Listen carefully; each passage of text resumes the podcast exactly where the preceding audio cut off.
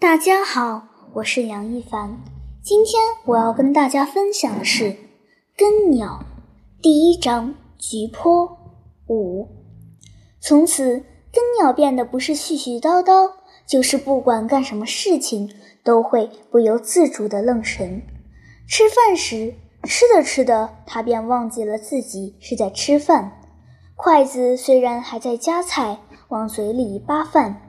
但心思却全部在夹菜与扒饭上，菜和饭也都进嘴了，又全然察觉不出它们的味道，仿佛和菜和饭全部喂进了另一个人的嘴巴。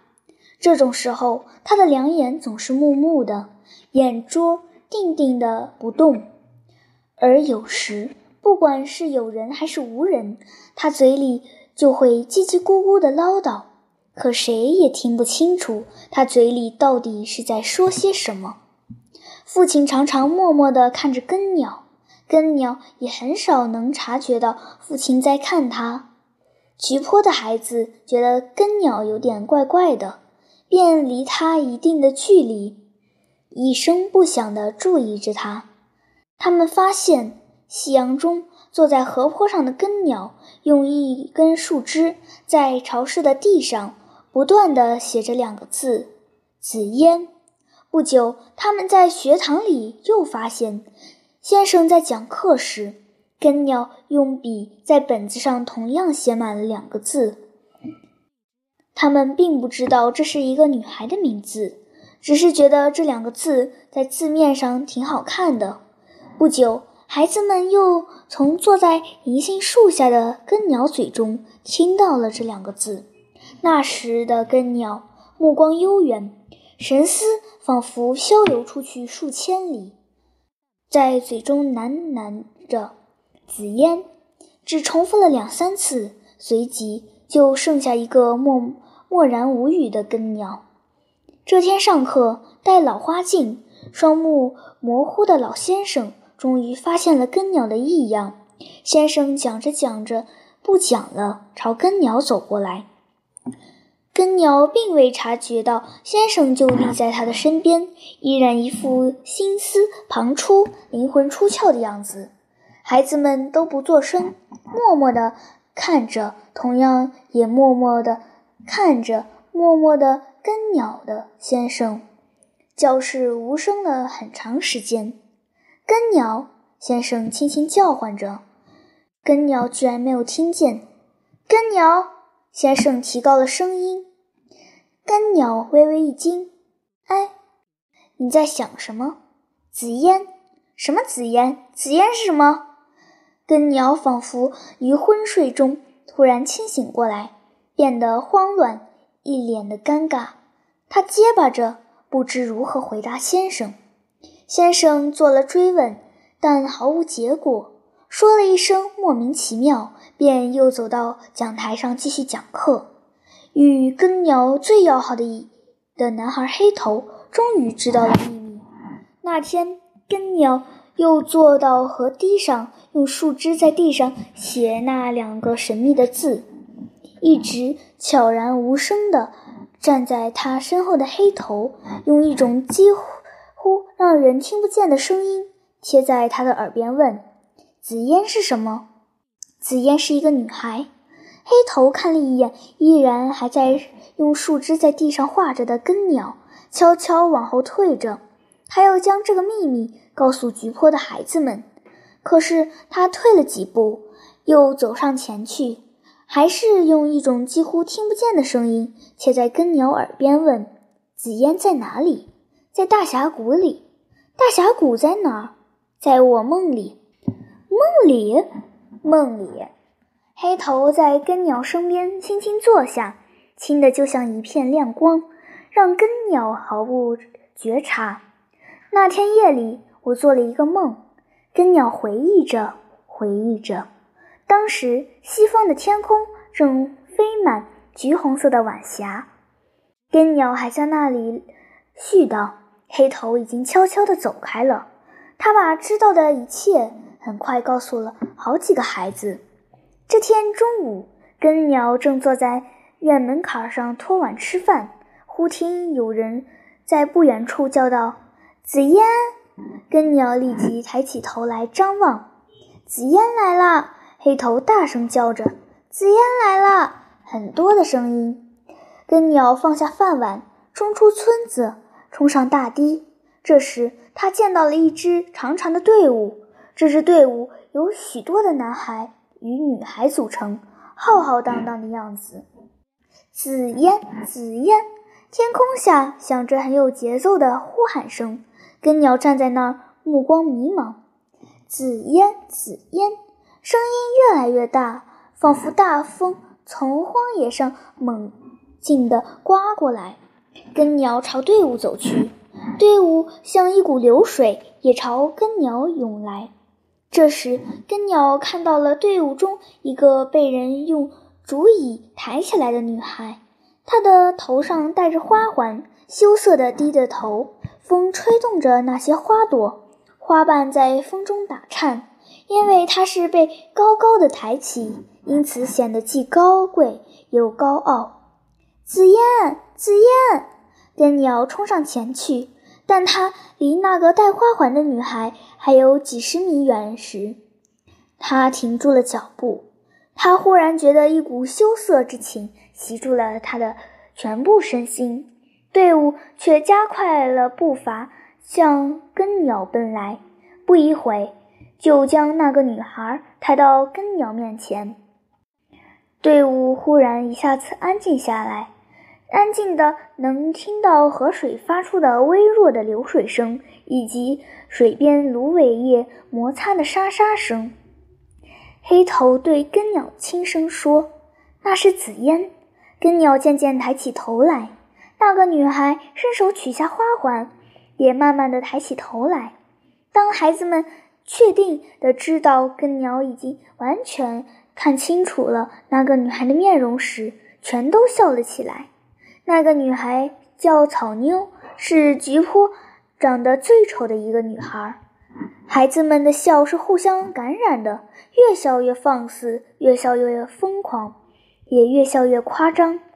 男孩女孩皆笑得东倒西歪，他们还不时地指指草妞和根鸟。根鸟蔑视地看了一眼丑姑娘草妞，然后走向黑头。未等黑头明白他的心思。他的一记重拳已击在了黑头那长着雀斑的鼻梁上，黑头顿时鼻孔流血，笑声像忽然被利利刀猛切了一下，立即停止了。根鸟与黑头对望着，黑头的反击是凶猛的，他一把揪住根鸟蓬乱如草根的头发，并仗着他的力气，猛劲将根鸟旋转起来。根鸟越旋转越快，黑头见到了火候，突然一松手，根鸟便失去了牵引，而被一股惯力推向远处。他企图稳住自己，但最终还是摔下了河堤，掉进了河里。所有的目光皆集中到水面上，根鸟湿漉漉的脑袋露出了水面。黑头摇动着胳膊。那意思是说，还想再打吗？根鸟用手抓住一把芦苇，水灵灵地爬上岸来。他没有去跟黑头纠缠，却老老实实地蹲了下来。去，孩子们见今天的戏差不多已经演完，不免有点扫兴，又观望了一阵之后，便有人打算离开了。黑头也转过身去往家走，一直蹲在那儿的根鸟。望着脚下被身上淌下的水淋湿了的土地，在谁也没有注意到的情况下一跃而起，随即身子一弯，一头撞向黑头。未等黑头与众人反应过来，黑头已经被撞入水中。黑头不会游泳，挥舞着双手在水中挣扎着。孩子们以为根鸟会慌张的。但却见根鸟只是冷冷地看着可怜兮兮的黑头，竟无一点恐惧。黑头还在水中挣扎，根鸟却朝家中走去。黑头落水啦！孩子们这才叫嚷起来。几个会水的孩子便跳入水中去搭救黑头。但最终黑头还是被两个闻讯赶来的大人救起的。人群渐渐散去，几个走在后边的大人一边走一边议论着：“我看根鸟这孩子脑子好像出了什么毛病，他祖父在世时就不那么正常，怕是病隔代相传。”这几天夜里，大峡谷又一次出现在根鸟的梦里，几只白色雷鹰在峡谷里飘动，摇摇欲坠的样子。阳光下，它们的飘动是虚幻的。峡谷里有着强劲的风，它们在升高时被风吹落下许多羽毛，那羽毛仿佛是一些晶莹柔软的雪花。又是那棵巨大的银杏树，但此时它已在晚秋的凉风里经受着无情的吹拂。那些扇形的小巧玲珑的茎叶开始落下，可能是风大起来的缘故，它们的飘落就显得纷纷的，像是在下一场金色的雨。就在这金色的雨中，紫烟出现了。由于清瘦，它似乎显得高了一些。他的头发是散乱的，常被卷到脸上，遮住了一只眼睛。他抬起胳膊去撩头发时，衣袖因撕破了袖口，就滑落了臂根，而露出一只细长的胳膊来。他似乎感到了风凉，立即将胳膊垂下，以便让衣袖遮住裸露的胳膊。后来，他弯腰去捡地上的果子，风将垂下的头发吹得不住的翻卷，仿佛有无数细小的黑色漩涡。公鸡将啼，他在凉风中将双臂交叉着抱在平坦的胸前，用一对似乎已经不再有恐惧与悲哀的目光眺望着正在变得灰白的天空。急坡的公鸡鸣叫出第一声，如潮水般涌来的大雾一下子弥漫了峡谷，一切都模糊了，消失了。但根鸟记住了在一切消失之前的顷刻。紫烟忽然转过面孔，一个十足的小女孩的面孔，那面孔上是一番孤立无援、默默期盼的神情。天亮之后。根鸟将两次梦都告诉了父亲。正在院里抱柴火的父亲抱着一包柴火，一直静静地听着。